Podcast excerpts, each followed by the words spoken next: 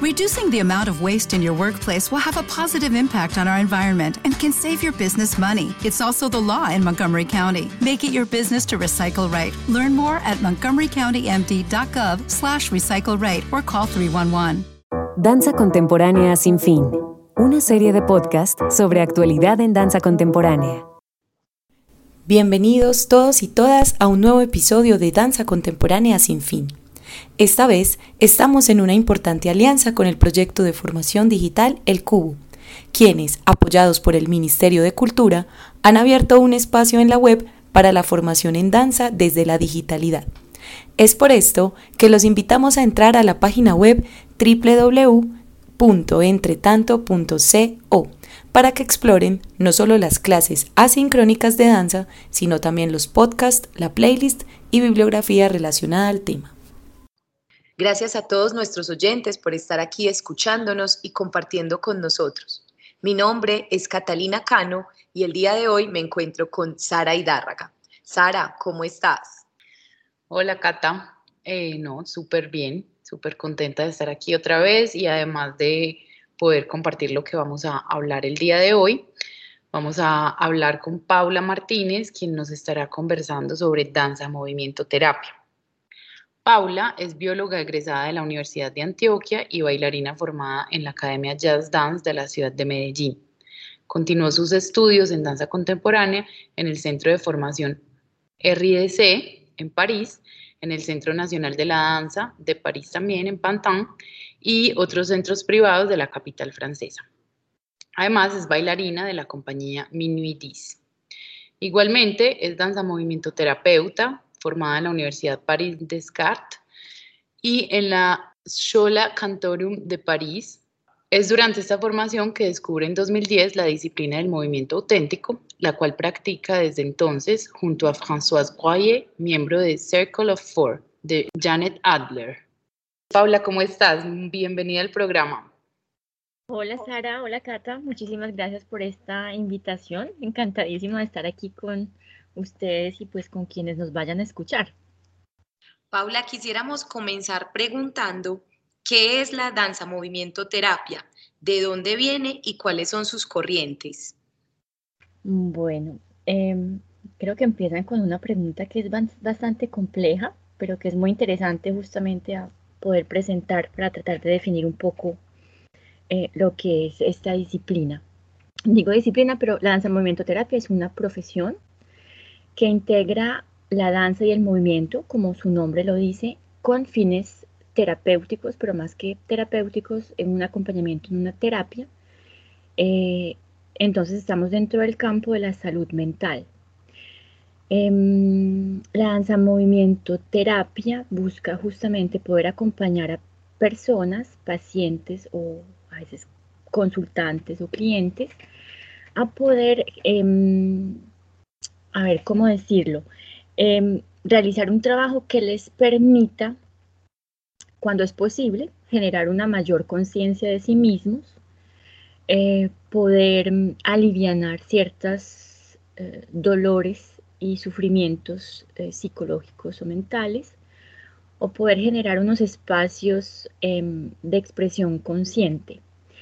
Em, hago como todas estas diferencias porque como se trabaja con públicos muy diversos, em, hay como diferentes niveles eh, de, trabajo, pero de pronto va a tener en cuenta justamente que es una disciplina de la salud mental que acompaña por medio de la danza y el movimiento unos fines terapéuticos. Em, la definición, digamos, un poco oficial nos diría que eh, se invita a la persona a inscribirse en un proceso creativo de terapia y terapéutico eh, que utiliza entonces danza y movimiento para permitirle una integración de diferentes dimensiones que constituye nuestro ser, que son las dimensiones físicas, psicológicas, cognitivas y también la parte pues social, eh, ya que la danza, como ustedes lo saben, se, es una práctica muchas veces que se hace en grupo, pero no solamente. Eh, Cata, la pregunta es bastante densa porque me preguntas también por los orígenes. Em, digamos que es una práctica que nace en los países anglosajones o anglosajones, em, principalmente en un periodo en el cual em, empezaron a llegar muchas personas con estrés postraumático debido a las guerras. Entonces digamos que nace alrededor de los años 40 en países como Estados Unidos e Inglaterra, en un momento también en donde em, la psiquiatría necesita empezar a acoger una cantidad como más importante de personas para poder acompañarlas en unos procesos em, de, terapia. Y en ese momento diferentes artistas, bailarinas y coreógrafas, por cierto, hago una relación con el nombre de los podcasts, que son con la parte de la danza contemporánea, estas primeras eh, personas que introducen la danza en esos espacios de psiquiatría son bailarinas, generalmente casi todas de danza contemporánea. Eh, la danza contemporánea abre unos espacios muy importantes eh, al movimiento consciente y otras formas de expresión y digamos que la danza movimiento terapia va a estar muy ligada a la historia de la danza. Danza contemporánea, pues antes también la danza moderna. Em, había otro elemento con respecto a la parte de la pregunta, eh, las corrientes, ¿cierto, Cata? Sí, Paula, respecto a las corrientes de danza, movimiento, terapia. Digamos que em, pueden haber unas corrientes al principio, al origen de la, de la, de, cuando se creó justamente, cuando empezó a nacer la danza, movimiento, terapia Digamos que son corrientes muy ligadas a lo que se estaba moviendo también a nivel teórico, lo que estaba generándose en estos espacios em, de cuestionamiento de investigación de estas bailarinas y pedagogas del movimiento. Em, entonces, en las corrientes vamos a tener corrientes muy eh, relacionadas a partes más creativas y expresivas, eh, que pueden llevar el nombre de, digamos, dos pioneras de la danza movimiento terapia. Entonces está una corriente o una técnica técnicas muy ligadas al trabajo de Maria Chase, eh, técnicas un poco más ligadas también al trabajo de Trudy Shop, un trabajo que puede estar muy relacionado con em, conceptos em, desarrollados por alumnos de Lavan y que desarrollan el método pues del Lavan Barteniev, que no solamente pues es algo único para la danza movimiento terapia, sino que se utiliza para todo el campo realmente de, de, la danza en general, pero para la danza movimiento terapia hay unos elementos de análisis eh, que llegan con esos aportes de la, de la Barteniev. Y digamos que en ese periodo también hay una efervescencia o algo de buscar otras formas de acompañar los pacientes. Y em, digamos que hay una influencia también del psicodrama de Moreno, eh, porque una de las pioneras trabajaba al mismo tiempo que Moreno en la misma institución y lograron intercambiar mucho. Entonces digamos que hay algo así como las corrientes y de pronto llegaría un poco, eh, también en otro proceso un poco paralelo, em, la disciplina del movimiento auténtico, o más bien el movimiento auténtico em, con Mary Whithouse y poco a poco pues va a desarrollarse en otro lado. Digamos que esto de las corrientes es como más como al principio, porque ahora más en la actualidad lo que pasa con los movimientos terapeutas es que nos enriquecemos y nos alimentamos de muchas prácticas que vienen del movimiento y de la danza. Y me parece para mí un poquito más difícil decir, hay esta corriente, esta corriente, pero digamos que, que se conservan aún una influencia muy grande de Marian Chase, la influencia pues de Mary Whithouse con el movimiento auténtico y otras partes un poco más psicoanalíticas eh, que pueden de pronto estar inspiradas más como del psicodrama. Pero mm, nos seguimos alimentando y sigue eh, como enriqueciéndose de muchas prácticas actuales también. Fue un poquito larga, pero bueno, creo que hay un panorama un poco amplio aquí que se va a desarrollar. La idea es eso, como saber un poquito todas esas esos lugares de dónde viene y de dónde se ha nutrido hasta ahora y pues también entender que sigue evolucionando. Eh, precisamente en relación con todo esto que nos acabas de contar, nos gustaría saber qué tipo de danza se experimenta en una sesión de danza movimiento terapia. Mm, bueno, Sara, eh, digamos que, que la danza, de pronto tendríamos que volver a definir el término de danza que se va a jugar allí en estos espacios de acompañamiento de terapia. Eh, porque mm, la danza que, se, se busca poder promover o desarrollar es una danza que va a ser una danza no desde la representación que a veces el público en general puede tener, desde una técnica, desde una representación de algo. La danza que se va a venir a trabajar o apoyar es una danza que ahí está la relación tan fuerte también con la danza contemporánea, que tiene una forma de, de expresión desde las emociones también. Entonces de eso viene a alimentarse la danza movimiento terapia. Va a ser una danza en la cual se va a tratar de que el paciente, cliente o consultante pueda estar cada vez más conectado con su movimiento consciente. No quiere decir que es un movimiento que todo el tiempo estás reflexionando, no, al contrario, es un movimiento que vas a dejar que brote desde el interior y que poco a poco este movimiento y esta danza pueda llevar y transportar un poco tus emociones y poder expresar em, a veces cosas que tú no logras expresar por medio de la palabra, de dolores, de traumas o, al contrario, de cosas muy, muy positivas que necesitas poder también tramitar y entender en otro, de otra forma. Entonces digamos que la danza va a ser un acompañamiento la danza de cada uno de los consultantes o participantes que no tiene como una, una búsqueda de una estética o una representación o una técnica, sino la idea de poder em, poner en el cuerpo, en el movimiento, em, nuestro mundo interno. Eh, allí voy a entrar a, una distinción porque, porque cuando hablamos también de tipos de danzas, quiere decir que nosotros dentro de nuestros dispositivos nos podemos alimentar de todo tipo de técnica de danza pero no en el objetivo de reproducir una técnica o enseñar una técnica, sino como una excusa para poder establecer una relación con el paciente. Quiere decir que podemos utilizar el ballet, la salsa, el tango, eh, danzas folclóricas, danzas de sociedad, la danza contemporánea, la danza contacto improvisación, eh, el hip hop, eh, el, la breakdance, podemos utilizar absolutamente todo tipo de danza y estas herramientas que el arte de la danza nos brinda y el arte del movimiento también para poder entrar en relación con los pacientes o los consultantes. Quiere decir que yo puedo utilizar en una sesión, si estoy por ejemplo con adolescentes a las cuales les gustan mucho las danzas urbanas, pues voy a utilizar la excusa también de las danzas urbanas para poder empezar a establecer una relación y un diálogo pero con personas mayores eh, de pronto voy a utilizar un poco más danzas de sociedad o ciertas danzas folclóricas que, que, ellos em, han conocido dentro de, su vida o que han danzado. Entonces, em, no sé si soy muy clara allí, eh, porque hay dos distinciones entre la danza que ponemos en juego dentro del proceso y las herramientas de la danza que utilizamos dentro de los talleres. No sé si me hago entender bien, Cata y Sara. Claro que sí, Paula, muchas gracias. También quisiéramos preguntarte cuál es la diferencia entre la danza inclusiva y la danza movimiento terapia.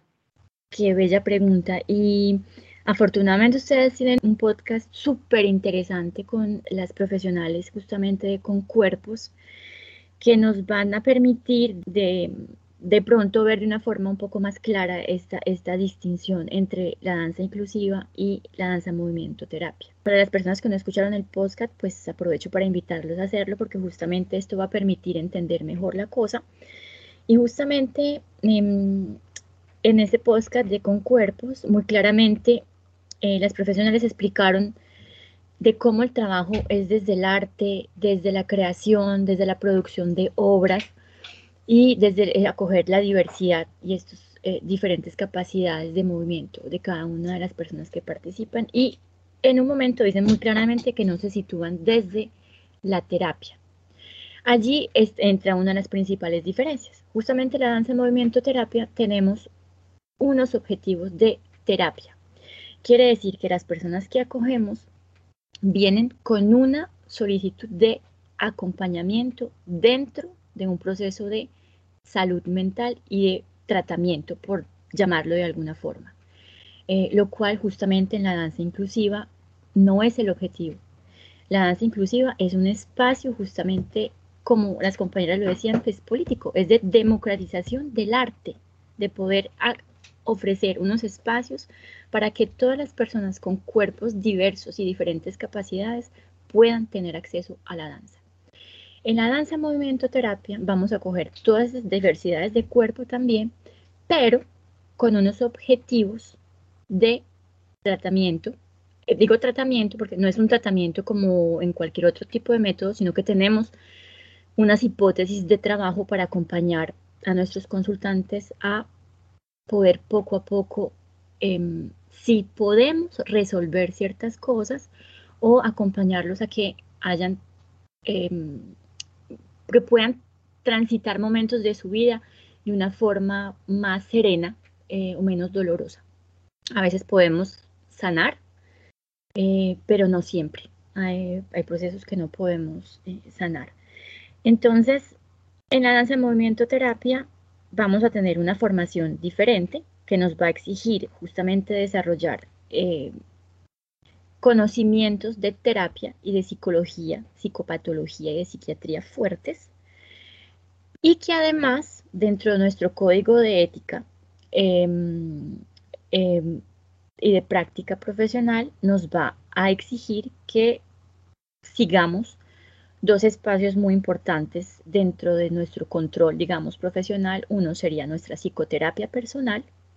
Es una obligación y es algo que eh, por ejemplo, en, la parte de la práctica de danza inclusiva no es una obligación, em, pero que puede ser eh, algo también importante para ese proceso de, conocimiento y de sanar también procesos internos en nosotros. Y el espacio de la supervisión. Nosotros tenemos que estar supervisados por profesionales que nos permitan de observar a veces y tomar conciencia de puntos ciegos en el acompañamiento de los pacientes que no logramos ver durante eh, los acompañamientos que hacemos. Entonces, eh, gran diferencia, eh, la danza terapia se, está dentro de prácticas de la salud mental. No solamente en terapia, puede estar en prevención, pero ahí nos distingue un poco el proceso justamente la danza inclusiva, que va a estar en algo que es más una democratización de la danza y poder acceder a ella. Entonces, em, de pronto interesante tener en cuenta que no es porque se tiene una discapacidad y que se entra en un espacio de danza que es necesariamente una terapia que se está ofreciendo a la persona. Y eso sería demasiado eh, irrespetuoso también con la persona que llega de quererle hacer una terapia cuando su solicitud es desde la parte artística. Y la parte de la terapia nos permite también acoger personas que eh, no tienen una discapacidad tampoco sino que necesitamos poder tramitar un proceso de, duelo, de divorcio, de una entrada al colegio que es bastante traumática. Lo digo para poder abrir el espacio a que no se entra a terapia solamente porque se tiene una eh, enfermedad o un trastorno psicológico o, psiquiátrico, sino porque tenemos también momentos de la vida que necesitan que podamos eh, ser acompañados por profesionales que utilizan, en este caso, la danza y el movimiento. Me alargué un poco, pero bueno. No, súper, realmente es muy importante entender esa diferencia y entender también quiénes pueden como transmitir estas dos eh, o trabajar con estas dos prácticas porque siento que se presta confusión muy fácil. Eh, precisamente sabemos que trabajas pues de manera profesional y constante con la danza movimiento terapia y nos gustaría que nos contaras en qué contextos trabajas con la danza movimiento terapia y qué tipo de resultados se pueden obtener.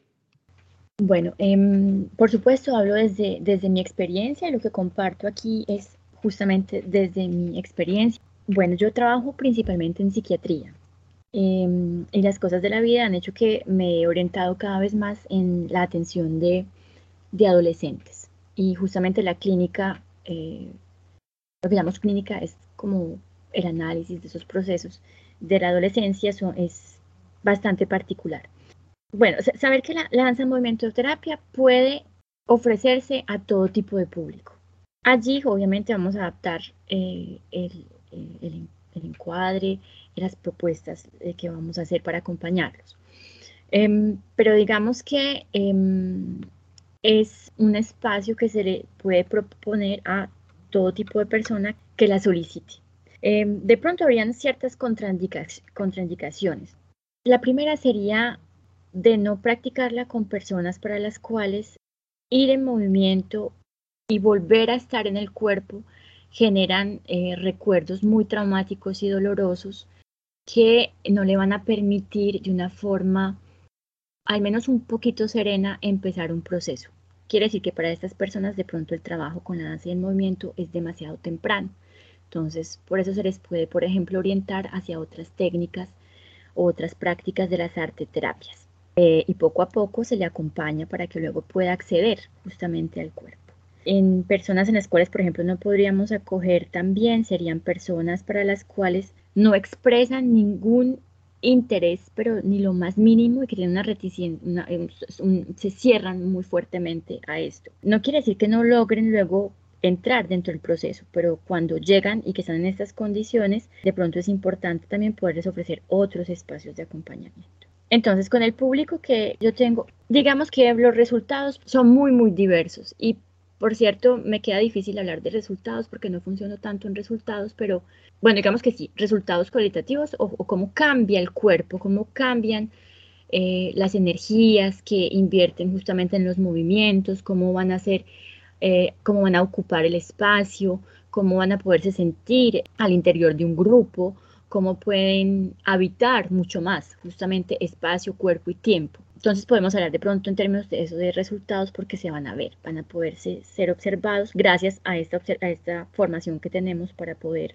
captar estos elementos. Pero mm, digamos que, que los resultados podemos tener unas, podemos al principio del, del, trabajo hacer unas hipótesis de hacia dónde vamos a caminar juntos con los consultantes, pero no sabemos exactamente a qué lugar vamos a llegar porque la idea es poder escuchar lo que va sucediendo, entonces vamos caminando terapeuta y consultante, eh, eh, caminando justamente este espacio y, los consultantes muchas veces nos muestran nuevas cosas que no habíamos pensado al principio que podía ser un objetivo o que puede ser un resultado.